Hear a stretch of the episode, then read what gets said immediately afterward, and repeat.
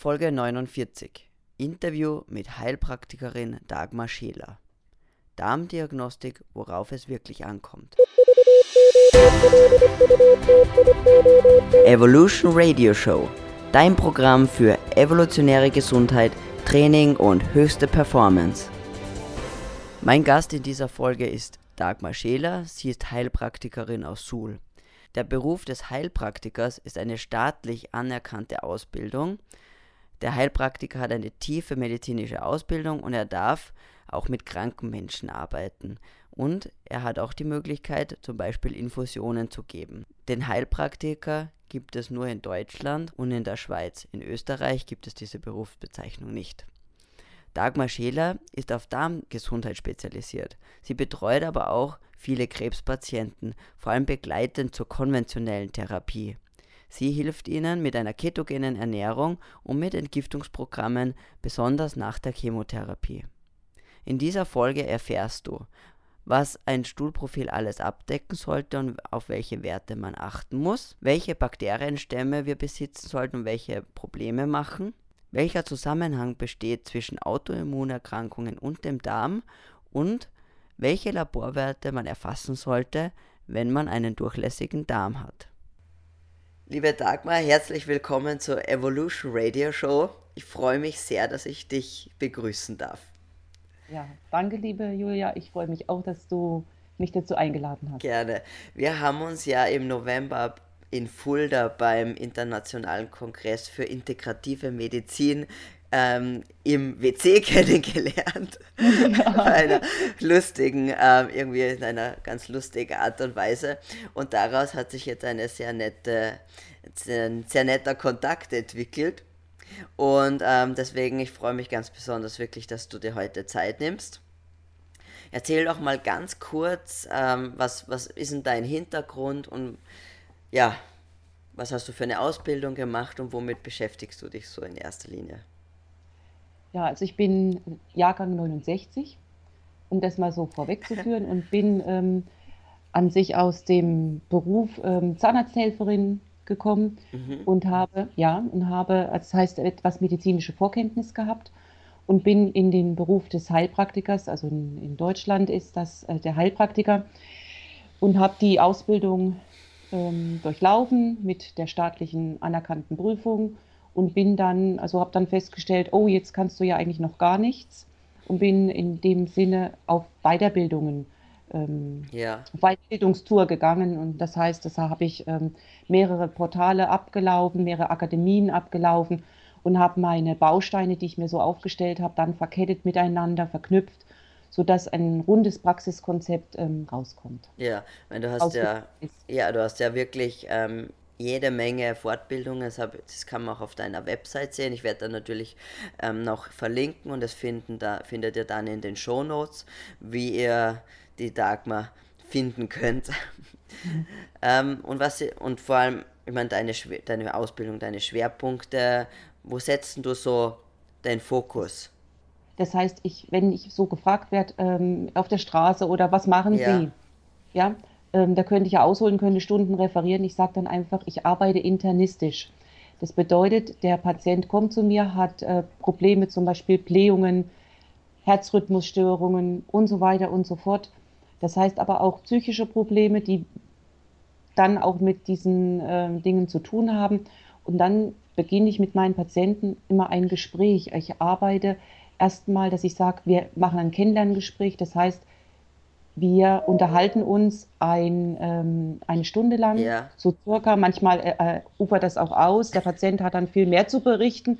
Ich bin dann der Zuhörer und höre zu, dass ich dann äh, feststelle, was mache ich denn denn mit dem Patienten? Mhm. Ja?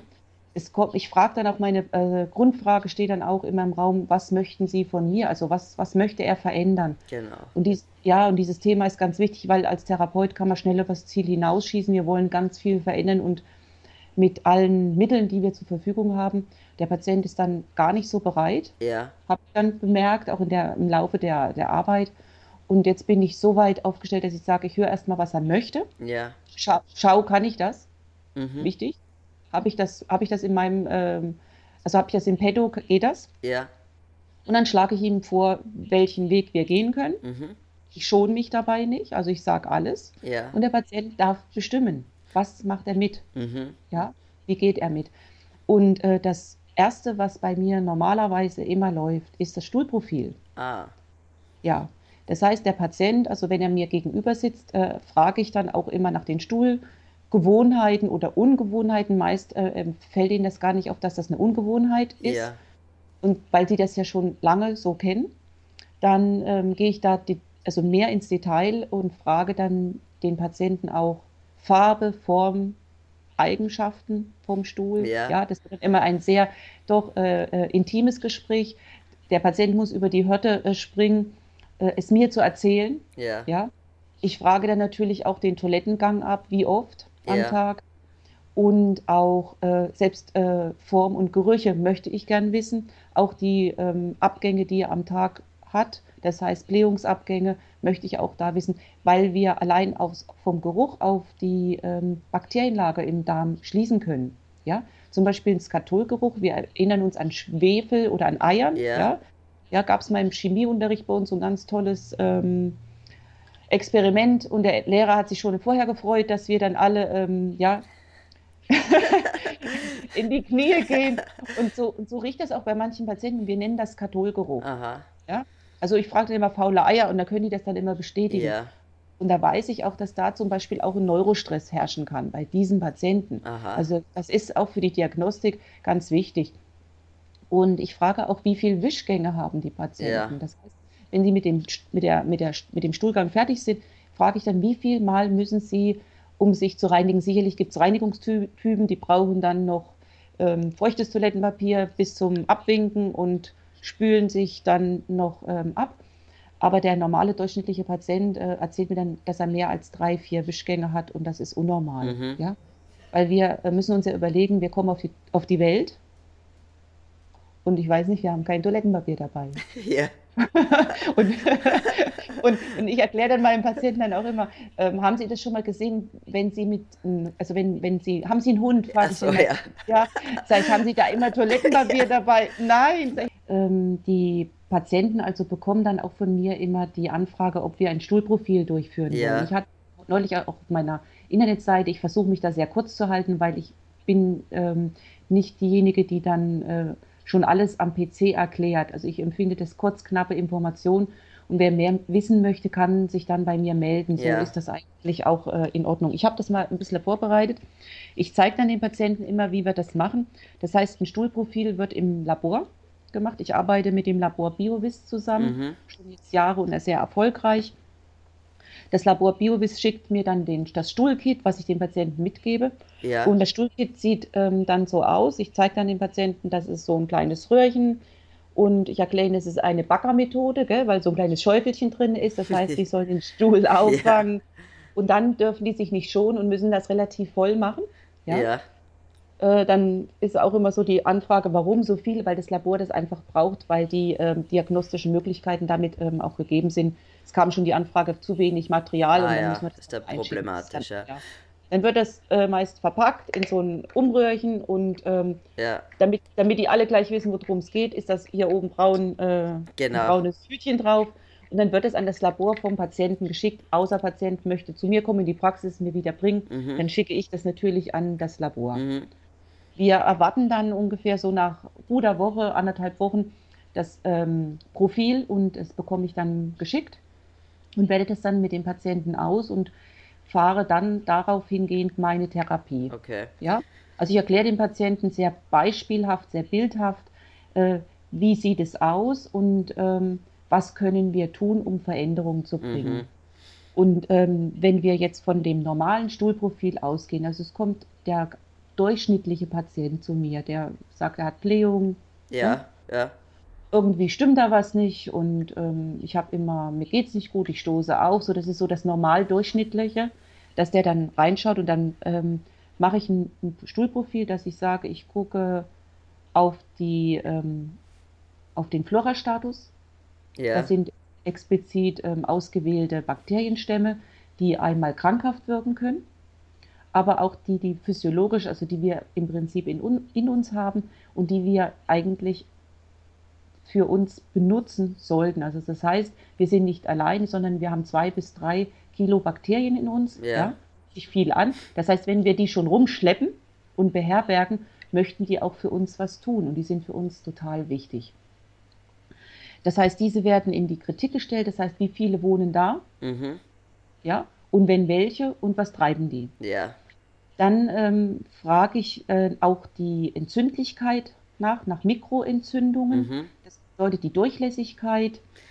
Äh, wir nennen das Leaky Gut in der Fachsprache. Ja. Ich sage dann aber immer, die Durchlässigkeit hat ein sehr, sehr schönes Darmbild, was ich dann immer benutze, um zu erklären.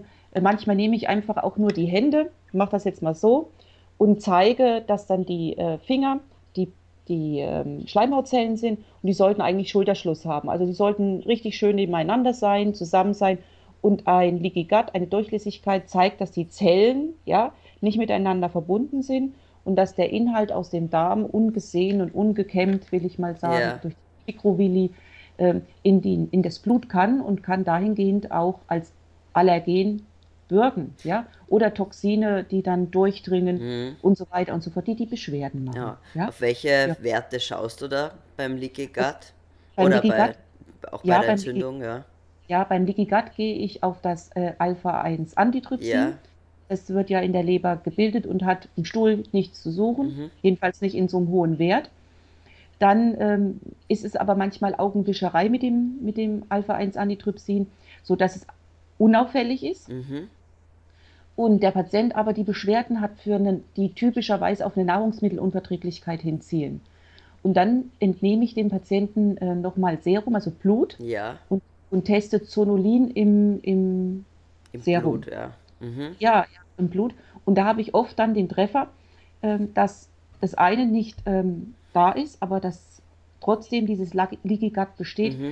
Wir müssen uns das so vorstellen, dass ähm, Alpha-1-Antitrypsin wird dann oxidiert im Darm und deshalb äh, kann der, der, ähm, der, der das auswertet, den Stuhl, das, also der, der ja. Laborant oder der Laborarzt das nicht sehen, ah. dass es da ist. Also es ist, ist Augenwischerei und wer sich da nicht auskennt, muss ja. ich sagen, ja. äh, kann sagen, ist nicht. Ist nicht, Haben ja. nicht. Ja. ja.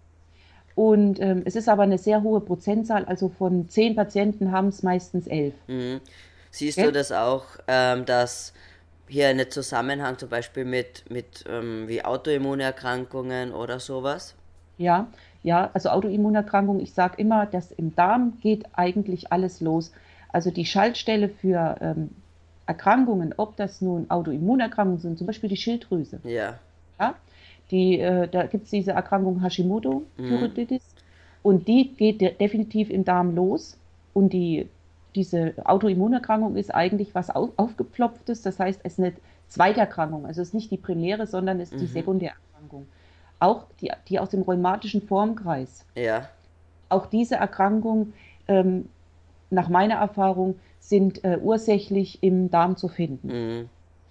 Auch äh, Erkrankungen, die äh, die Kinder betreffen, in Richtung Autismus und diese ja. ganzen Schichten, die sind oft auch ähm, also nach meiner Erfahrung auch aus dem Darm her. Mhm. Ähm, ja.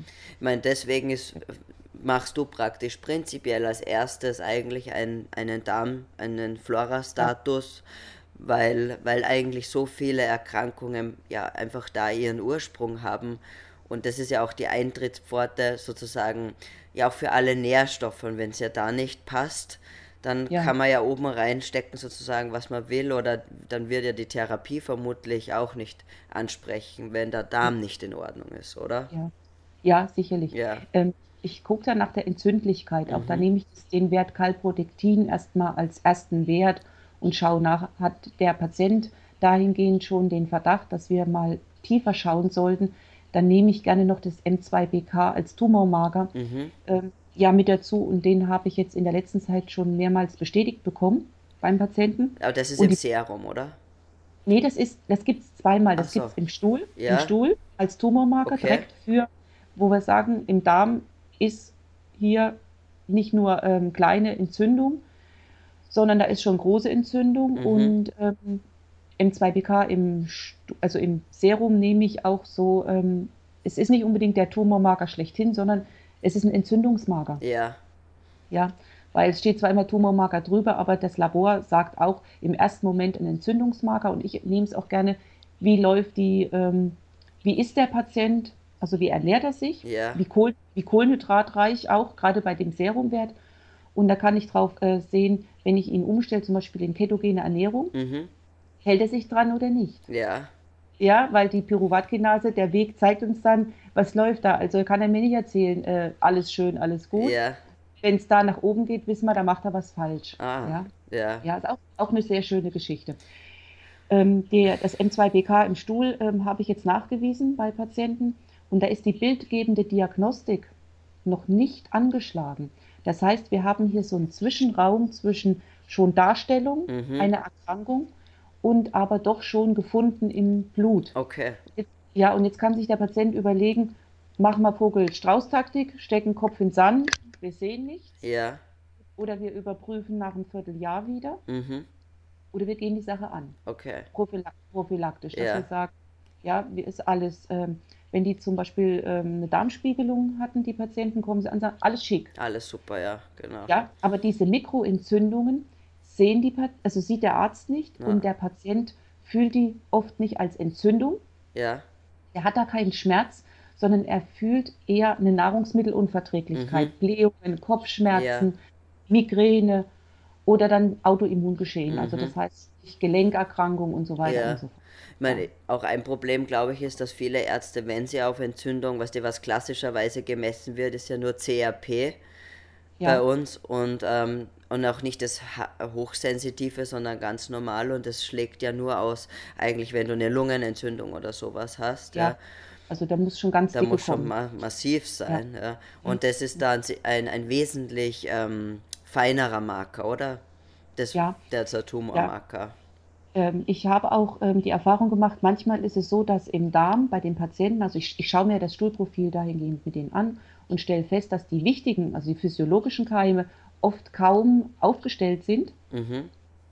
und äh, auch die Pathogenen jetzt nicht unbedingt ähm, erhöht sind, also kein, also wir nennen das immer Wildwuchsphänomen. Ja, Ja, also so nach dem Motto, die, ähm, wer, wer, wer einen Garten hat, weiß, was das heißt, Wildwuchs. Also wenn die ähm, Brennnessel äh, übers Beet wächst oder Ja. andere Dinge, dann nenne ich das immer Wildwuchsphänomen, das können die sich dann auch vorstellen. Und ich habe die Erfahrung gemacht, ähm, dass zum Beispiel wir auch eine Etage höher denken müssen, weil der Darmtrakt ja. fängt mir hier oben an, also das sprich im Mund Mhm. auch da Bakterien da sind, also das sind PA-Markerkeime, die ähm, Gram negativ aufgestellt sind. Ja, Das sind, das sind ähm, Keime, die eine sehr, hohen Entzündungs, äh, eine sehr hohe Entzündungsbereitschaft haben. Und ich dann ähm, vielleicht auch wieder als Therapeut, wenn ich das nicht weiß, fehlgeleitet bin und sage, naja, im Darm ist jetzt nichts weiter los. ja. Aber das Leaky Gut haben wir trotzdem. Aha. Und äh, die Schulmedizin hat jetzt auch herausgefunden, dass Bakterien mit dem Blut reisen. Ja, das finde ich klasse. Das- also, ja. dass, auch, ja, dass diese Information da jetzt so angekommen ist, freue ich mich. Dass also ein Bakterium hat nicht nur unbedingt Standortwahrung, so wie das bei der Frau zum Beispiel äh, die Scheidenflora, dass nur explizit diese Flora dort ist. Die haben jetzt herausgefunden, da gibt es viel, viel mehr. Ja, Und die haben ähm, zum Beispiel, was sich immer gut macht, ähm, Frauen, die jetzt, äh, ähm, also werdende Mütter untersucht, und da Mhm. kann man schön Fruchtwasseruntersuchungen auch machen.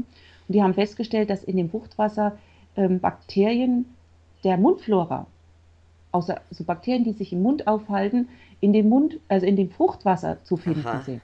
Ja, das heißt, ein Kind kommt jetzt hier nicht steril auf die Welt, ja, sondern hat schon die Flora der Mutter und auch die des Vaters mit, äh, in, mitbekommen als im Prinzip Erblast, ja.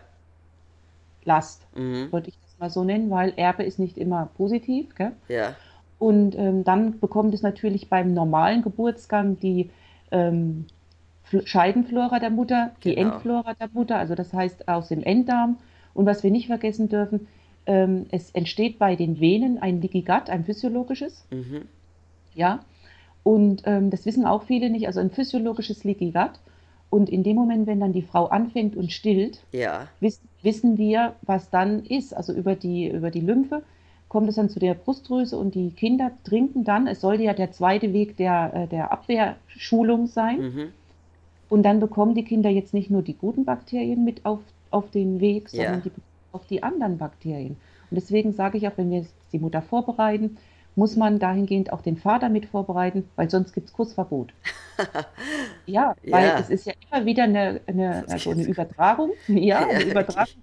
Und äh, wenn das Kind, ich habe jetzt auch einen ganz kleinen Jungen bei mir in Behandlung, neun Monate war er, wo, wo es zum, zum Behandeln kam, der hatte äh, Vergiftung aufgrund der Schwangerschaft im, im Mutterleib und hat sich immer so sehr stark bewegt. Also okay. konnte nie ruhig liegen. Mhm. Habe ich gesagt, wäre es denn nicht mal schön, wir machen mal ein Stuhlprofil. Ja. Und da waren äh, äh die äh, Pathogenkeime sehr auffällig. Okay. Ja? Die Mutter nahm auch die Nuckel immer in den Mund und ich habe dann gesagt, wenn wir das Kind behandeln, dann wäre es günstig, das wird gestoppt. Also okay. das Kind hat, hat, den eigenen Löffel, hat, den, hat die eigene Tasse, hat äh, den eigenen Nuckel, also es wird ja. nicht mehr, wenn es runterfällt, muss er eben abgespült werden. Das heißt, dass der Weg der Ansteckung auf dem zweiten Weg äh, gestoppt wird. Mhm. Dieses Kind habe ich dann behandelt ähm, habe mich mal da mit Absprache vom, von der Apotheke auch an Rizolzäpfchen getraut. Ja. Ganz, ganz, ganz äh, niedriger Dosierung. Mhm. Und ähm, ähm, was macht das Rizol? Also das Rizol, äh, das Rizol ähm, bekämpft jetzt im Prinzip diese Bakterien. Ja. ja. Also ich versuche die Bakterien mit dem Rizol einzudämmen, feder dann natürlich ähm, die Darmflora ab und stell, macht Parkplatzsanierung. Das bedeutet, die, die, die keine ordentliche Plakette drauf haben, ja, runter ja. und stellen wir die mit der grünen Plakette drauf, sodass die auch reinfahren dürfen ja. in die und ja, und dann, dann versuche ich natürlich auch das ähm, System Schleimbildung wieder anzuregen bei den Patienten. Dazu kann, kann ich auch gleich noch was sagen. Und bei dem Kind haben wir einfach auch ein, ein, Präparat mit dazugegeben. Das hat dann die Mutter am Abend mit dazugenommen. Ein, also ein, ein Probiotikum. Ja, ja, ja, ein Probiotikum, was für das Alter genau äh, zugelassen ist. Ja. Und der Junge ist jetzt, ähm, wird jetzt ein Jahr, also wir haben jetzt ähm, eine kurze Zeit behandelt, drei Monate. Er ist ganz ruhig geworden. Mhm. Das, also der von, von, der, von dem Verhalten her. Ja. Er kann jetzt spielen, er kann sich alleine beschäftigen. Der, die Stuhlungewohnheiten, die die Mutter angegeben hat am Vor, im Vorfeld, sind ähm, weg. Okay. Ist, ja, ist nicht mehr da. Sicherlich gab es Krisenstände, dass äh, Durchfälle am Anfang kamen, das haben wir auch abgefedert. Und auch zwischendurch hat die Mutter mir dann gesagt, also sie hat Bedenken, also das braucht man auch ein starkes ähm, Miteinander und auch eine Absprache. Und mhm. dann hat aber sie ist da durchgegangen. Also sie hat das mitgemacht und das hat sich nach hinten raus gelohnt. Ja, super. Hat die ja. Mutter auch äh, Ernährung irgendwie umgestellt oder? Nein, also sie stillte auch nicht. Achso, sie hat nicht gestillt. Ja, ja. Das, nur am, ganz am Anfang mhm. hat sie mhm. das Kind gestillt. Dann ähm, hat sie äh, umgestellt auf Flaschennahrung. Okay. Und, ähm, das Kind kam an sich erst mit neun Monaten zu mir in die Behandlung. Mhm. Ja, ich kannte es vorher, aber die Behandlung fand erst dann statt. Und ähm, wir haben ähm, dahin, also ich habe das dann einfach mal angerissen, wäre das möglich, könntet ihr euch das vorstellen? Und dann wurde gesagt, ja, und dann haben wir das mal getan. Also es war ein sehr, sehr, sehr gutes Ergebnis. Sehr gut, ja. ja. Ich hatte schon den Verdacht auf Clostridien gehabt. Ah ja in Richtung ähm, Hyperaktivität eventuell mhm. und so fort. Aber das war Gott sei Dank noch nicht. Ist also, das oft eine Verbindung, Hyperaktivität ja. und Clostridien? Ja, ist, ist ja. definitiv. Ja. Das heißt, die Kinder haben oft eine, einen Leidensweg in dem Sinne, dass entweder die Mutter oder das Kind ähm, viele Antibiotika-Behandlungen bekommen haben. Daraufhin entsteht eine äh, Dysbiose, so nennen wir das, also das, oder nenne ich das, dass das Kind ähm, keine gut aufgestellte Darmflora hat. Ja. Damit kann, ähm, können Bakterien wachsen, die ähm, uns krank machen. Und dazu gehört auch das Bakterium, also die Cotostridien, und die sind auch zum Beispiel bei MS-Patienten zu finden. Ah. Ja, also das darf man alles nicht vergessen. Ja. Also sollte man ein Stuhlprofil machen und es gibt dann dahingehend auch probiotische Mittel, die man einsetzen kann. Aber im ersten, also ich arbeite sehr gerne mit Rizolen. Mhm. Das teste ich kinesiologisch aus, welches Rizol ist das Beste für diesen Patienten, ja. mache dann den Nachtest mit dem Patienten. Der nimmt das ein und wird oral eingenommen. Bei den Kindern äh, bin ich humaner und sage, wir machen äh, Zäpfchen. Ja. Und, die, und die Kinder, die ähm, auch Kapseln schlucken können, da füllen wir das in Kapseln. Okay. Also das, macht, das machen dann die Eltern daheim in eigen. Das heißt, da gibt es keinen, ähm, keinen besseren oder schlechteren Einnahmeweg jetzt für das. Also sowohl oral als auch als Zäpfchen funktioniert oder? Das funktioniert. Ja. Das heißt, bei den Kindern versuche ich erstmal, also bei dem Kleinen habe ich das jetzt nur ähm, über den, äh, über den, den, den, den Enddarm Ja. gemacht, über das Zäpfchen. Und bei den Erwachsenen gehe ich da rigoros vor. Also die, müssen das schlucken. Ja. Ja, Ja. ja. und ich sage aber gleich, das ist keine, ähm, keine Faschingsveranstaltung. Mhm. Das, ist, das ist nicht unbedingt klasse und es ist nicht Ja. lecker und sie brauchen nicht jammern, weil ja. das ist Muss, so. aber Also, hinten nach machst du dann, äh, gibst du dann Probiotika oder, das, das, äh, das feder ich gleich. mit. Also gleichzeitig? Ja, ich gebe ein Pektin mit dazu. Also Mhm. entweder gebe ich das, also das Chitin, das Ketoclean Ja. benutze ich. Ja, zum Beispiel auch. Oder je nachdem, also das ist eigentlich meistens Mittel der Wahl, weil das im Darm die Toxine super bindet Okay. und ja, und dann äh, gar nicht die Belastung, weil ja am meisten Leaky Gut vorliegt, nicht diese Toxinbildung dann äh, in den, in den Blutkreislauf wiederkommt. Das meinst du die Toxinbildung, wenn die, wenn die Clostridien absterben oder? Ja, wenn die Bakterien generell, die wir beseitigen wollen, absterben, Ja. gibt, gibt es dann ähm, das Phänomen, dass der Patient ähm, Schwindel, Übelkeit, Durchfälle, Erbrechen hat. Das sind Ja. aber normale Begleiterscheinungen, die gewünscht werden oder gewünscht sind. Also da freuen wir uns als Therapeuten drüber, Patient nie. Komisch. Komisch, ja, ich weiß auch nicht warum. Ja, ja.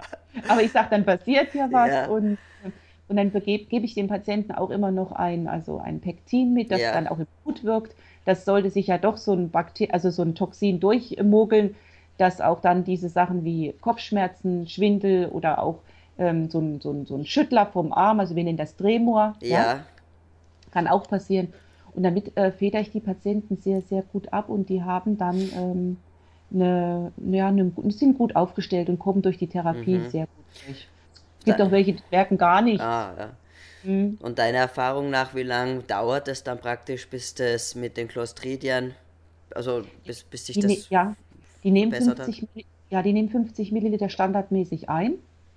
Und dann teste ich nach, ist das okay oder ist das nicht okay. Ich mache das äh, kinesiologisch, aber ich habe auch Patienten, die sagen, ich will das Stuhlprofil. Gut, dann gibt es auch das Stuhlprofil. Ja. Ich weiß, dass es auf dem Gebiet eigentlich dann immer okay das ist. ist dann immer okay aus. Ja, und wenn aber der, äh, der, also die Kinesiologie sagt, nein, äh, wir müssen hier weitermachen, dann gibt es dann noch einen Nachschlag, dann gehen wir nochmal in die zweite Runde. Ah ja, Ja, also so. das schon. Noch das eine schon, Runde hinten nach. Ja, ja, schon nicht. Genau. Ähm, was ich vorhin beim Stuhlprofil noch gar nicht gesagt habe, ich gucke natürlich auf das Immunsystem im Mhm. Darm. Und Julia, du weißt ja selber aus deiner Erfahrung, 80 Prozent des Genau. Immunsystems findet sich im Darm. Ja. Ja? Und Patienten, mit denen, mit denen ich die, äh, ich, ich sage nicht gerne äh, Darmsanierung, das hört sich immer so ein bisschen komisch an. Ich nenne es lieber Aufbau. Ja. Ja, Darmaufbau. Seitdem, äh, wenn ich das mit denen mache, sagen die dann zu mir in der Kontrollsitzung, Frau Scheler, ähm, bei mir ist gar kein Schnupfen dieses Jahr groß angekommen. Ich bin fit, ich bin Ja. gut aufgestellt, ja.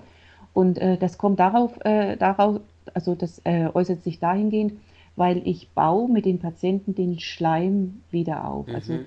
Schleim ist total wichtig. Das heißt, der schützt nicht nur unsere Schleim, also das heißt der Schleimhaut, Ja. die wir innen haben, sonst würde es ja nicht Schleimhaut heißen. Also brauchen wir da auch einen ganz schicken Schleim. Ja. Und dieser, dieser Schleim, das, ähm, der ist nicht nur Schutz für die Schleimhaut, sondern er ist auch Futter und er ist Herberge für unsere Bakterien. Mhm. Weil die Bakterien, habe ich ja vorhin schon gesagt, sind so, äh, zwei bis drei Kilo da. Und wir scheiden ja auch über den Stuhlgang jedes Mal wieder Bakterien aus. Und sobald wir äh, was essen, äh, kriegt der Darm ein Signal oder die Bakterien ein Signal, wir müssen uns jetzt vervielfältigen, weil wir ja ähm, jetzt die Arbeit haben, das Essen zu, auf, äh, so vorzubereiten, dass es den Raum wechseln kann, dass es den Stoffwechsel äh, durchführen kann. Also ich Mhm. sage immer, der Stoffwechsel bedeutet immer, der Stoff wechselt den Raum, also vom, Okay. ja, vom Darm Ja. ins Blut. Ja. Da wissen wir ja, dass die Kohlenhydrate dann in, in Form von Glucose kommen muss, wie, wie wir das vorhin gesagt haben, dass die Eiweiße in Aminosäuren aufgespalten werden sollen und dass eben der, äh, die Fettsäuren auch, also dass die Fette in Fettsäuren gebunden, Genau. umgearbeitet werden sollten. Ja. Und dazu, und dazu brauchen wir jetzt unsere Bakterien. Diese Bakterien haben auch, also mit Hilfe von Enzymen, können sie diese, diese Arbeit durchführen und so ähm, können wir uns davon ernähren. Das heißt, ich sehe immer das, ähm, den, den Verdauungstrakt noch als außen. Hm, ja, ja. Ja, also ist so ja auch eigentlich außen. Ja. ja, deswegen ja, es ist außen, aber ich sage immer meinen Patienten, es ist ein Rohr, sie stellen sich das vor als Rohr, das fängt oben an und hört unten Ja. auf. Und das ist alles noch außen und erst wenn es den Übertritt ins Blut geschafft hat, dann ist es innen. Im Innen, genau. Ja, Ja. ja. Und wichtig ist es auch, das erkläre ich meinen Patienten, kauen. Kauen ist die Vorbereitung, einspeicheln, die Vorbereitung für eine richtige Arbeit für die Bakterien. Also die Bakterien müssen eine gut vorbereitete Nahrung vorfinden und das geht bei uns nur durch das Einspeicheln und durch das Kauen 30 Mal pro Bissen Bissen, sozusagen, ja, ja. Ja, uns nehmen. Und ähm, jetzt kommen, kommen wir nochmal auf diese, diese ähm, sprich schnell, dieses Immunsystem. ja genau, wollte ich noch fragen. Genau. Ja. Genau. Und das Immunsystem äh, frage ich ab und das liegt meist äh, im Keller Worauf Patient- schaust du da? auf diesen Wert äh, sekretorisches äh, Immunglobulin. Ja. Ja, wir kürzen das mit SIGA ab. Und äh, das liegt meistens im Keller und die Patienten haben dann sehr oft ähm, Infektionen, Ja, Hals-, Nasen-, Rachenbereich oder Mhm. aber auch ähm, ja. Darmerkrankungen. Ja? Ähm, wenn das ähm, sekretorische Immunglobulin sehr hoch ist, kann ich davon ausgehen, dass hier autoimmune Vorgänge Schon stattfinden, ja. Ja, ja. Das dann auch zum Beispiel, ähm, das ist ein Zeichen auch auf Hashimoto zum Ja. Beispiel oder auch auf andere ähm, Autoimmunerkrankungen, die äh, zum Beispiel im rheu- rheumatischen For- Formkreis auch ähm, Mhm. ja, belegen. Und, der, ähm, und auch die Nahrungsmittelunverträglichkeit Ja, zeigt mir oft auch da eine sehr hohe ähm, Abwehrreaktion dann. Ja, Aha. das ist se- sehr hoch. Meistens vergesellschaftet eben mit diesem Ja. Alpha-1-Antitoxin. Ja. ja. Und äh, ich erkläre meinen Patienten, wenn die nicht da sind, die Bakterien, die wir wichtigerweise brauchen, wie die Bifidus, die Lactos und so weiter und so fort, dann sage ich, bei Ihnen ist es nicht schön. Ja? Sag ich, möchten Sie, dass, dass, dass es wieder bei Ihnen schön ist? Und sind Sie eigentlich meistens einverstanden? Und da, da rede ich dann eben von den, von den Bakterien Do, den, das es wir äh, jetzt seit vielleicht zwei Jahren ungefähr kennen, Akkermansia und äh, Fäkal, Fäkalibakterien. Ja, Und ähm, die beiden sind im Prinzip diejenigen, die wir pushen müssen. Dass ich ich erkläre erklär das immer gerne, das sind die, die eine Lohnerhöhung brauchen. also, Ja, ja, ja das Ja. ist klar, damit auch der Patient weiß, hier muss ich jetzt was tun. Ja. Ich sage aber, das machen wir nur eine bestimmte Zeit und dann sollten, sollten diese Vorgänge vom Körper durch Ernährungsumstellung, ja. Äh, auch Hygieneverhalten, Hygiene ist bei mir auch das Essen, Mhm. ja, richtig kauen, dass die, das und auch die richtige Nahrung zuführen, dann ähm, hat der Patient, ähm, dann soll sein System wieder selbst Ja. laufen. Wir unterstützen das nur immer in Abständen. Was wäre denn jetzt sozusagen noch abschließend so ein, ähm, ein Tipp? Was wären jetzt so eine, eine gute Nahrung für diese Bakterien? Also eine gute Nahrung sind natürlich Ballaststoffe. Mhm. Also ein ballaststoffreiches, ein- eine ballaststoffreiche Ernährung wäre total wichtig. Und diese Ballaststoffe sollten wir auch gut zerkleinern und damit auch das Bakterium das nutzen kann, weil das ist das Futter Mhm. für die, äh, für die ähm, Bakterien. Die ernähren sich davon. Das sind langkettige Kohlenhydrate, die, die wir normalerweise nicht in Zucker umwandeln können, aber das ist das Futter für die Bakterien. Ähm, zum Beispiel der Schleim besteht aus äh, Zuckerprotein. Ja. Also ist es wichtig, auch äh, Proteine zuzuführen. Mhm. Ja, so der äh, Veganer ist natürlich da sehr schlecht aufgestellt und ich glaube auch nicht, dass der einen schicken Schleim hat in seinem Darm. Ja. Also wäre es wichtig, wenn er die vegane Ernährung ähm, frönt, dass er sich abfedern sollte mit ähm, Nahrungseiweiße, die er als diätetisches ähm, Mittel zum Beispiel auch aufnimmt. Ja. Oder wie ich sage dann einfach eine ganz äh, gut fundierte äh, Nahrungsaufnahme mit hochwertigen Proteinen aus der Nahrungskette, dass wir äh, da gut aufgestellt sind. Mhm. Dann müssen wir wieder mal an den Garten denken, sagen wir zu meinem Patienten. Wenn Sie ein Pflänzchen draußen pflanzen, sage ich, und Sie gießen das nicht, es ist schön trocken dann, die Sonne scheint, was passiert mit der Pflanze? Wächst die? Nein, die wächst nicht, also sollten wir unsere Bakterien gießen. Mhm. Ja? Wir sollten die gießen, indem wir trinken. Trinken natürlich nicht zu viel, Ja. weil sonst schwemmen wir ja auch nur alles durch, sondern wir sollten uns, äh, wenn wir so ein bisschen den Einschlag ähm, aus der Ernährung haben, ich habe neulich so einen äh, Webinar mal mitgemacht von der Daniela Pfeiffer und die hat das sehr schön ausgedrückt. Wir sollten uns suppig ernähren. Suppig. ja, äh, das Klasse. Und da dachte ich mir, ja, das stimmt. Das heißt auch in der, in der, weil wir verdünnen ja sonst auch nur, wenn wir während der, des Essens äh, trinken, verdünnen wir. Ja. Ja, das sollten wir äh, nicht äh, tun, sondern wir sollten eine Karenz mit ähm, Trinken vor und nach dem Essen haben. Okay. Weil wir sonst die, ja, weil wir sonst die Enzyme ja verdünnen. Stimmt, ja. Ja, und wir sollten in dem Sinne suppig essen und auch eine, wenn wir suppig essen, sollten wir speicheln, einspeicheln. Mhm. Ja, total wichtig. Und dann haben wir natürlich auch sehr viel getan für eine gute Ernährung. Mhm. Ja. ja. Super. Ja, darf, darf ich noch eine ganz Natürlich, kleine, bitte. Ja, äh, mir fällt gerade ein, weil ich, wir kamen vorhin an, an, an äh, Satz bei den äh, Ballaststoffen. Ja. Es gibt auch Ballaststoffe oder eine Bakterienflora, die, die spalten ja die Ballaststoffe auf. Also das sind die, die, ähm, die Firmikuten. Und die machen uns dann das Leben schwer für die Patienten, die gerne abnehmen wollen. Mhm. So dich entsinnen, das habe ich dir, glaube ich, neulich mal erzählt. Ja, genau. Das heißt, die Patienten kommen zu mir und ich stelle fest, sie haben ein bisschen mehr Gewicht für ihre Größe. Ja.